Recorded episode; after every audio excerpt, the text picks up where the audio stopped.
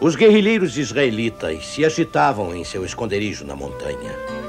Um exército de sírios desavisados fervilhava na planície abaixo. A emboscada estava pronta. E assim começou a primeira luta pela liberdade religiosa há bem mais de dois mil anos.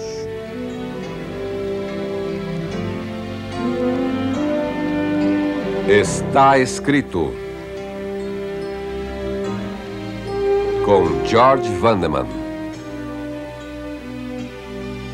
Apresentando Cristo vivo como resposta às suas necessidades mais profundas. Hoje, o que eu gosto nos nossos amigos judeus.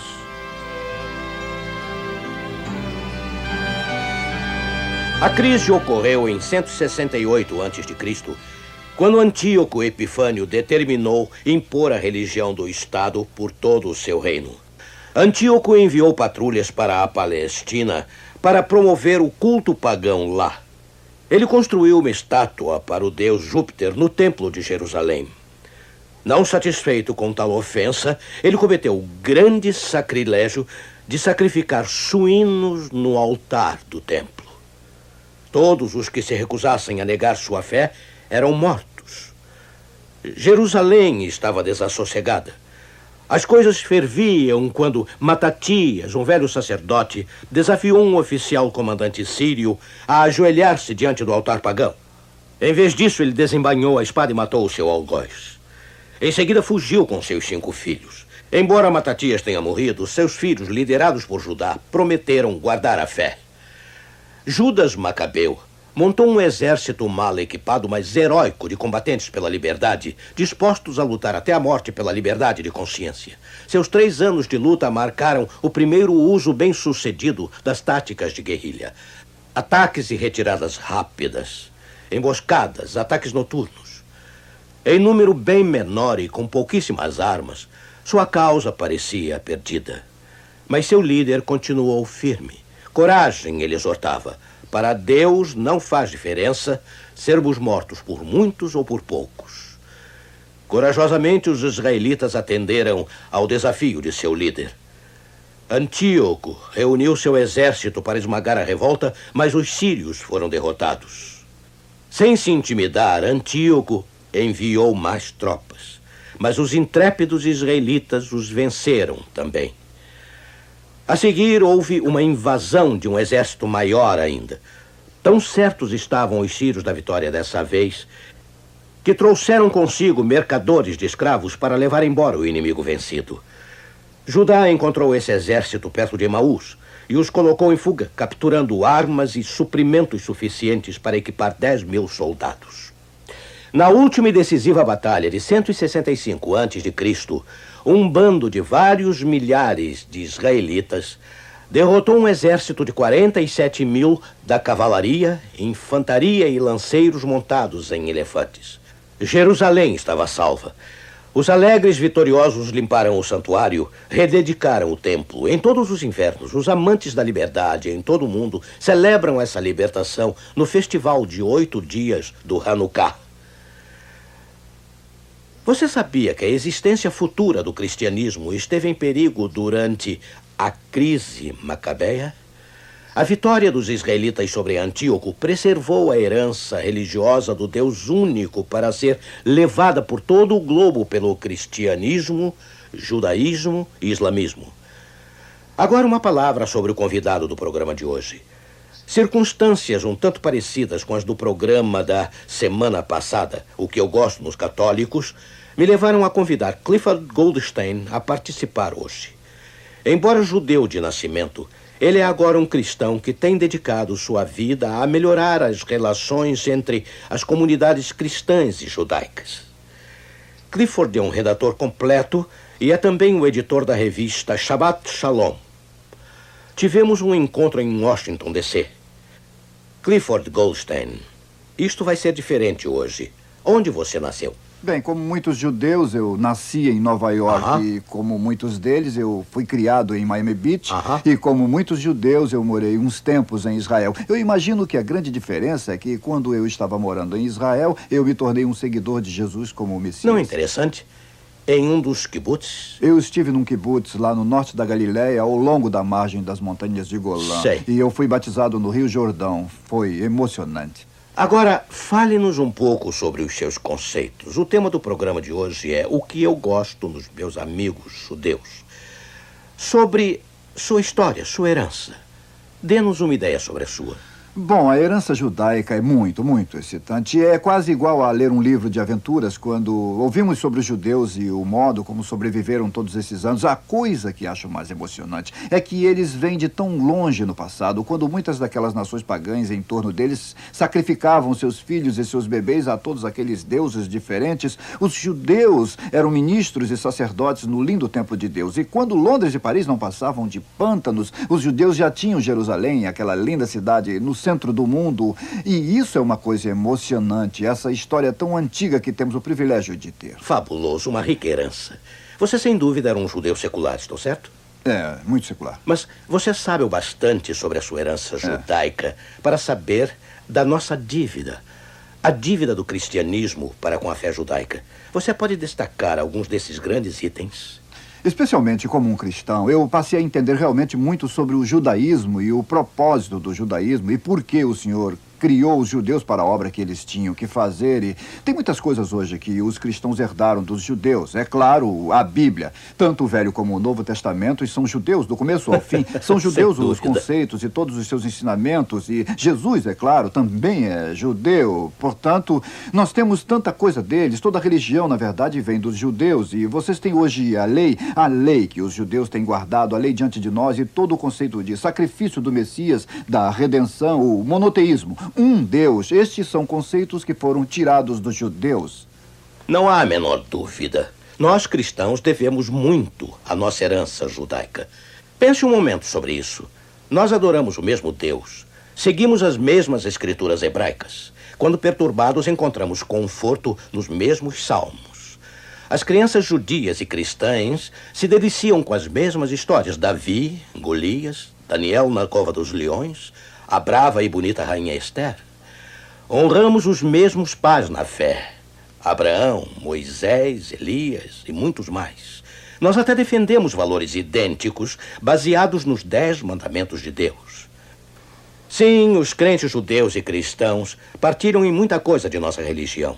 A maior diferença entre nós, é claro, é a fé em Jesus como Salvador, ou Messias, mas existem divisões, mesmo entre os estudiosos judeus, quanto ao significado do Messias e outras crenças também.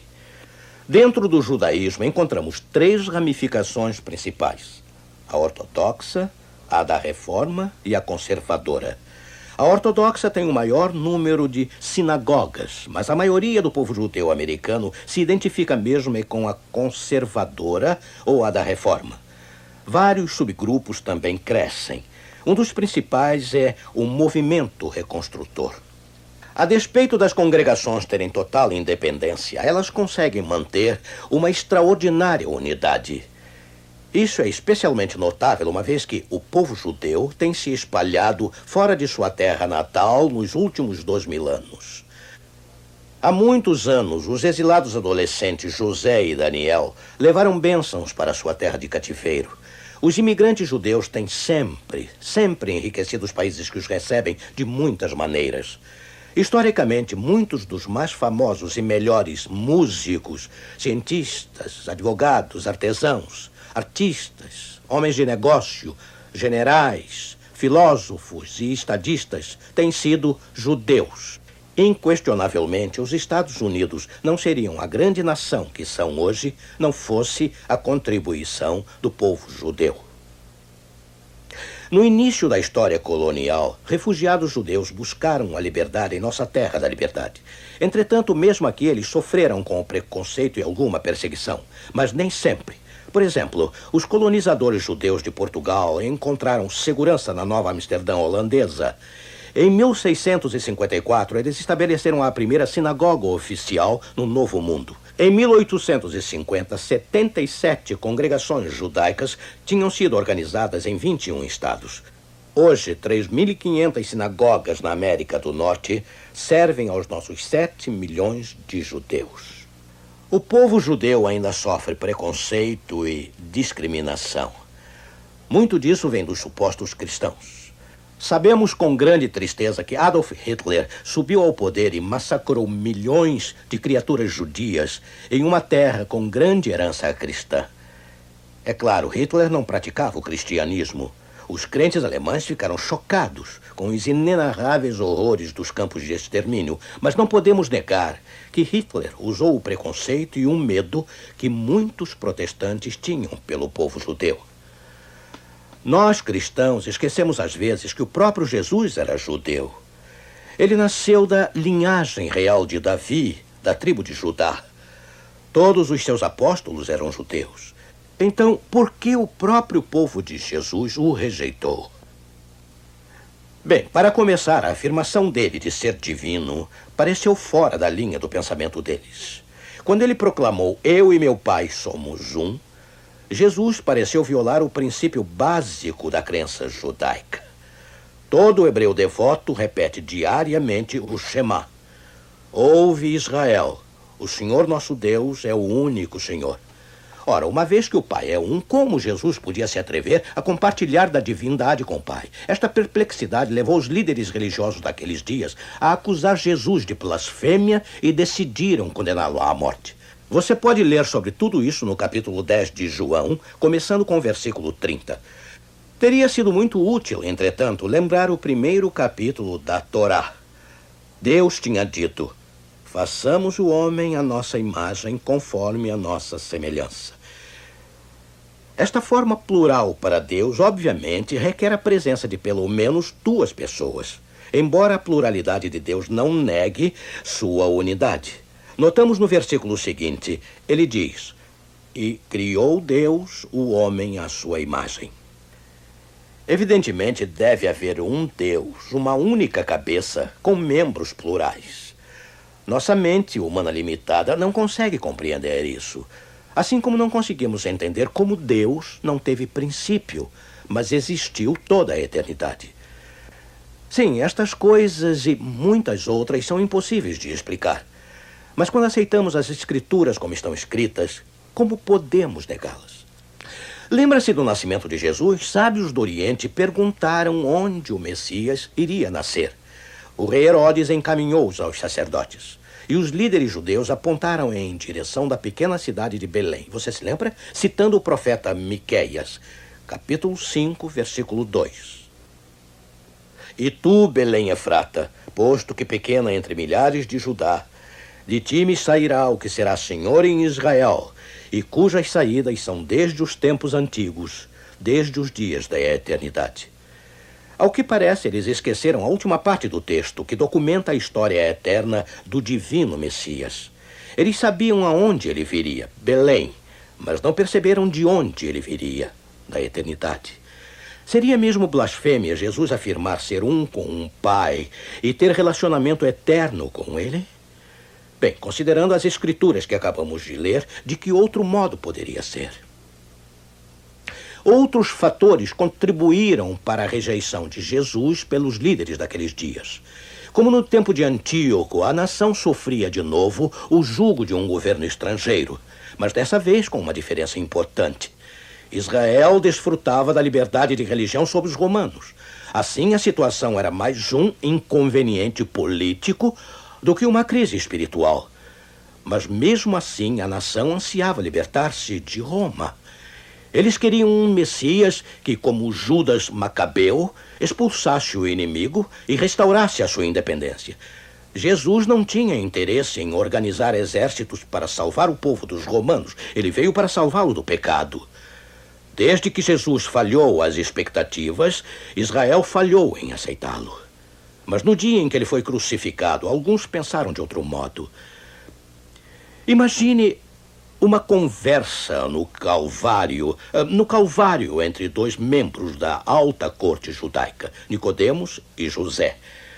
Ambos tinham se comovido profundamente com os ensinamentos de Jesus. Embora nenhum deles houvesse se identificado com ele, José cria secretamente.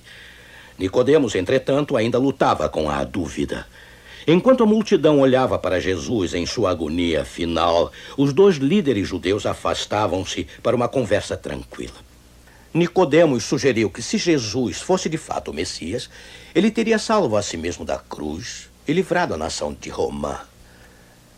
José destaca uma passagem no profeta Isaías, capítulo 53, versículos 3 a 8. Era desprezado e o mais indigno entre os homens. Homem de dores, homem de dores e experimentado nos trabalhos, e como um de quem os homens escondiam o rosto. Mas ele foi ferido pelas nossas transgressões e moído pelas nossas iniquidades. O castigo que nos traz a paz estava sobre ele, e pelas suas pisaduras fomos sarados. Todos nós andamos desgarrados como ovelhas. Cada um se desviava pelo seu caminho. Mas o Senhor fez cair sobre ele a iniquidade de nós todos. Porquanto foi cortado da terra dos viventes, pela transgressão do meu povo foi ele atingido. Mas como vamos saber se Isaías estava se referindo a Jesus aqui? Nicodemos quis saber. Ele podia estar retratando a perseguição do povo judeu. Como nossa nação sofreria com seus inimigos. Leia o texto com atenção, José persiste. Ele traça uma diferença entre o mestre sofredor e nossa nação. Nós, nossa nação, escondemos o nosso rosto dele. Ele foi ferido pelas nossas transgressões. Nicodemos está impressionado, mas ainda perplexo. Suponha então que Isaías esteja testificando aqui de seus sofrimentos pessoais. Bem, isso não pode ser, replicou José. Esta passagem envolve punição substitutiva de Deus diz que o sofredor seria ferido por Deus. O Senhor levou sobre si a iniquidade de nós todos. Como viu, o Messias suportou o castigo do pecado pela nossa salvação. Ele é o cordeiro sacrificial de Deus. José continua: Há muito tempo no deserto, nosso povo foi atacado por cobras venenosas. Milhares estavam morrendo sem esperança. Deus disse a Moisés para fazer uma serpente de metal e colocá-la no alto de um mastro para que as vítimas vissem. Todas as que olhassem com fé e crescem que Deus podia curar, viveriam. Bem, você conhece a história. De fato, o próprio Jesus não a mencionou aquela noite em que você falou com ele? Sim, falou, concordou Nicodemos. Ele me disse que assim como Moisés levantou a serpente no deserto, ele também deveria ser levantado na cruz. Assim como a serpente foi amaldiçoada, ele também suportaria a maldição de Deus. E todos os que crescem nele não pereceriam, mas teriam a vida eterna. Agora, enquanto falava, Nicodemos adquiria uma nova convicção. Sabe, José, eu sempre pensei sobre o que Jesus me disse naquela noite. E eu estou vendo com clareza agora. O Messias está suportando a maldição de Deus na cruz para que eu possa ser perdoado. Eu tenho que olhar para ele e viver. Mas diga-me, José, você crê em Jesus? Por que manteve a sua fé em segredo?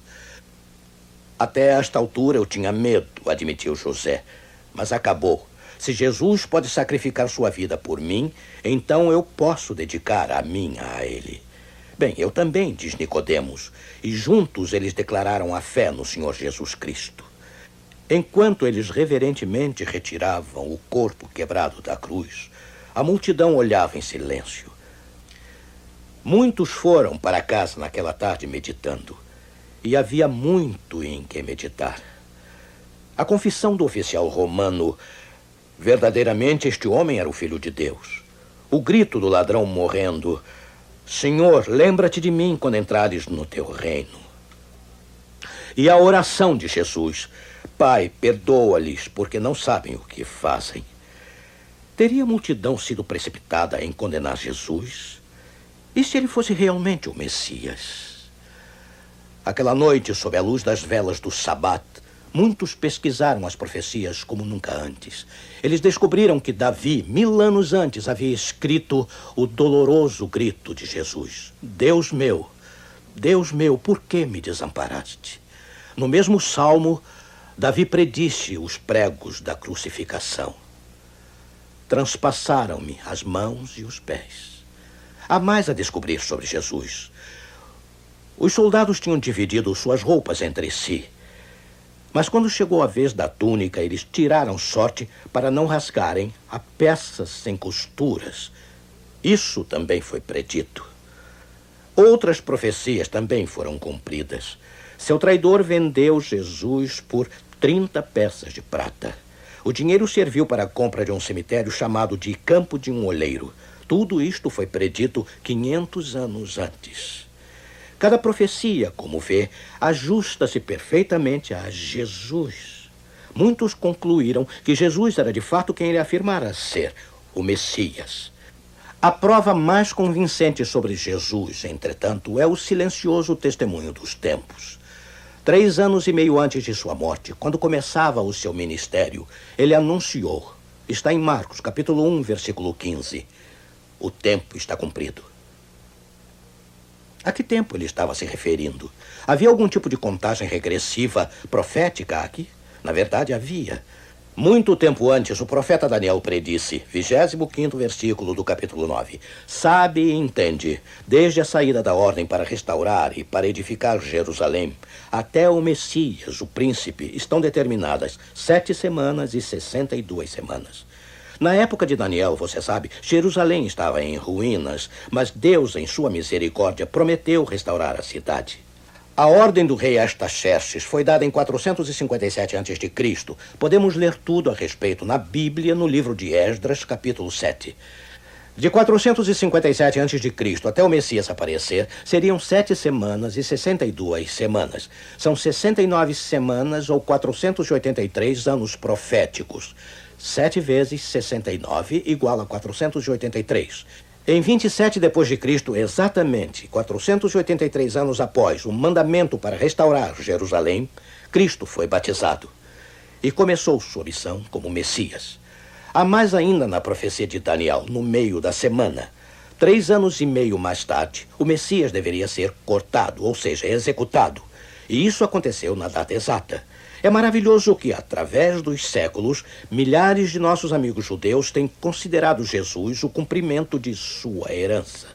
Uma herança gloriosa, a qual todos partilhamos. Durante os terríveis dias da Segunda Guerra Mundial, tropas nazistas percorriam a Holanda em busca do povo judeu. Bem poucos cristãos pareciam se importar, mas alguns sim. Na cidade de Harlem, Corey ten Boom abriu seu coração e seu lar para aqueles que Hitler mais odiava. Uma tarde, a temida Gestapo chegou. Enquanto os soldados invadiam a casa, a família de Corey escondia seus amigos judeus lá no alto, num quarto secreto no terceiro andar. Os judeus escaparam, mas os donos da casa não. No campo de concentração em Ravensbrück, Betsy, a amada irmã de Corey, morreu. A própria Corey esteve marcada para a câmara de gás, mas um pequeno erro do clero a livrou. Corey sucumbiu diante da amargura de seu sofrimento e perda? Não, amigo. E ela jamais se arrependeu do sacrifício de salvar os refugiados judeus. Sabe, eles eram seus irmãos e irmãs. Sim, sejam cristãos ou judeus, pertencemos todos à família de Deus. Que Deus nos ajude a apreciar uns aos outros e procurar seguir a sua vontade. Vamos orar. Esperamos que a saudação, querido Deus, de nossos pais, signifique mais para nós agora, ao encerramento deste programa, do que significava 30 minutos atrás. Que alicerce existe para todos nós sobre o qual podemos construir? E para a revelação de Jesus Cristo, que dá mais significado a todos sobre esta sagrada história. Somos muito gratos por tudo isso. Que a influência desse belo Espírito de Deus, mencionado tão claramente no Velho Testamento, nem sempre meu espírito contenderá com o homem, e que foi revelado tão plenamente no Pentecostes, traga a todos nós o conhecimento salvador do Messias. Nós fazemos esta petição ao nosso Deus. Amém.